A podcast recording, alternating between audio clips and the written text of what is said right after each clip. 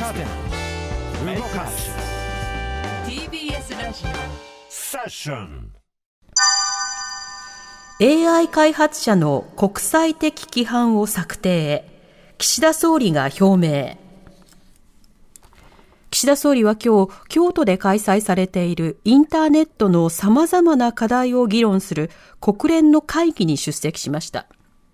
この中で岸田総理は、今月内にも策定する経済対策に AI 開発の強化や中小企業と医療分野などでの AI の導入を促進する予算を盛り込む方針を表明しました。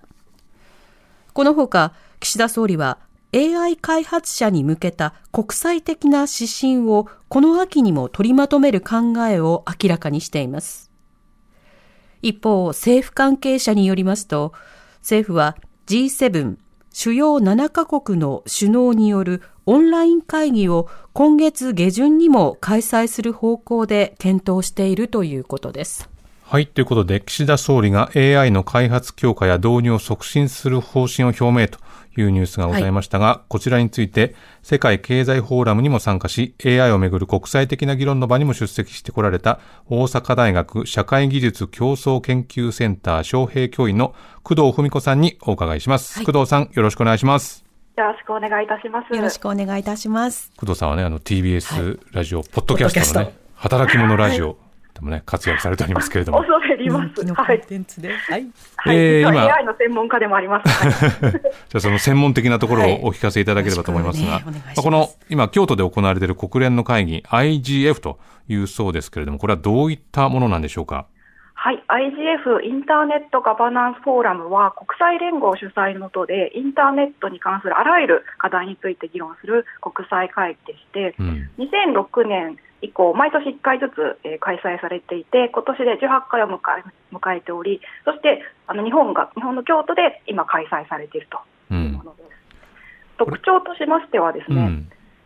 多様な関係者あの、マルチステークホルダーって英語で言うんですけれども、はいが対等な立場で対話を行う点が最も特徴的な点だと思います。つまり、あの首相岸田首相がスピーチされたとおっしゃあの紹介してくださいましたが、え首相とか大臣などの政府関係者とか、あと国連の国際機関だけではなくて、民間企業のビジネスパーソンとか、NGO スタッフ、研究者、一般市民も参加できます。なので、私も実は明日から参加します。えええそうなんですか。はい。日程とか、まあその中でこういうことが論点として上がってるぞみたいなものっていうのはもうなんとなく見えてきてはいるんですかね？はい、えっと、日程はですね、えっと、昨日から、日曜日からはい木曜日までの5日間開催されて、なんと300ものセッションが開催されます。ええで総理がスピーチするような大きいあのセッションから、あのこじんまりしたワークショップみたいなセッションもたくさんあって、うんもう参加する側としてはどれを選んでいいかわからないぐらいいっぱいあります。でテーマもすごくあの多岐にわたっていて、ええ冒頭ご紹介された、そして私も関心がある AI に関する話題だけではなくて、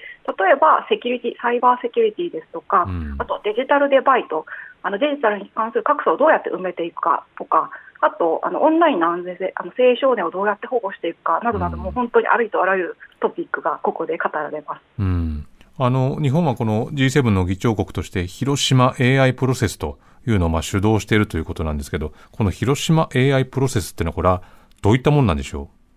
はい、えっと、広島 AI プロセスはですね、あの、あの名前に関している通り、今年5月に開催された G7 広島サミットから始まった、あの、まあ、議論の枠組みです。う。うん具体的に言うと、会話型 AI、チャット GTP などの生成 AI ですとか、その生成 AI を動かすためにえー働いている基盤モデルを含む高度な AI システムというものについて、まあ、いろんな社会的ないい影響も悪い影響もあるので、それについて国際的なルール作りを G7 でやっていこうっていう、そういう議論の枠組みです。うん。あの、こういう、なんでしょう、この人工技能、知能とかですね、こういう巡る議論が、こう日本でやったと、こう、議論の議題の場になったりするっていう機会が、まあ多くあるように思うんですけど、これはなんか理由があったりするんですかね？はい、えっ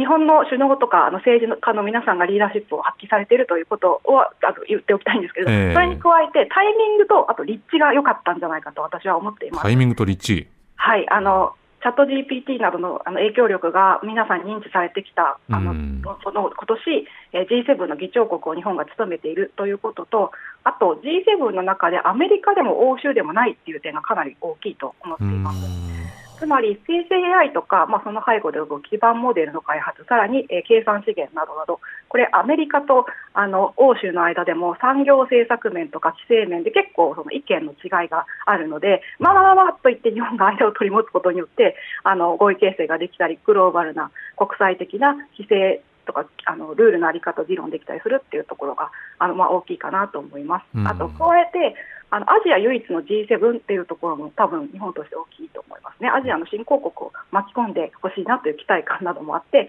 えー日本があの議論の場、まあ、議論の中心というか軸にうんいっている部分が大きいと思います。まあ本当に AI をめぐる議術あの議論ね、まあニュースも本当に連日いろいろ飛び交ってますけど、まあこういういいよ、いい活用をするっていうのはもちろんそうなんですけど、なんかこう、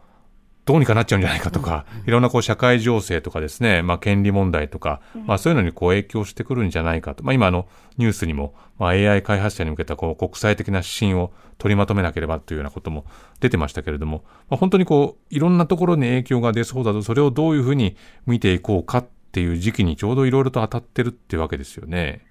そうですね、そしてあの G7 という意味では、あの今年はすごく重要なあの AI というの開発史を考えてもすごく重要な年。なぜかというと、うん、来年2024年でアメリカ大統領選挙があるんです。ね。ええでそして今、えー G7 各国が何を懸念しているかというと、えー生成 AI によって偽情報がたくさんこうはびこってしまって、うん選挙の結果に、帰結に影響を与えてしまうんじゃないかということを非常に大きく懸念をしています。G7 というのは民主主義国を中心としているので、民主主義的価値に基づいてどうやってこうあの社会のルールを反映させていくかというところに強い関心を持っているので、そこが一番焦点の、勝負の課題になっています。うん。ですので、あのええあどうぞ。あの、明日からね、参加されるっていうことですけど、はい。このあたりちょっとガツンと言ってこうよっていうのは、なんか頭にあったりしますかね？ガツンって言ってこいよっていうのはですね、あの、まあ、全体として言えることなんですけれども、ええ。開発者向けに、えっと、何か行動規範とかルールを作る、まあうん、それは非常によろしいことだと思うんですが、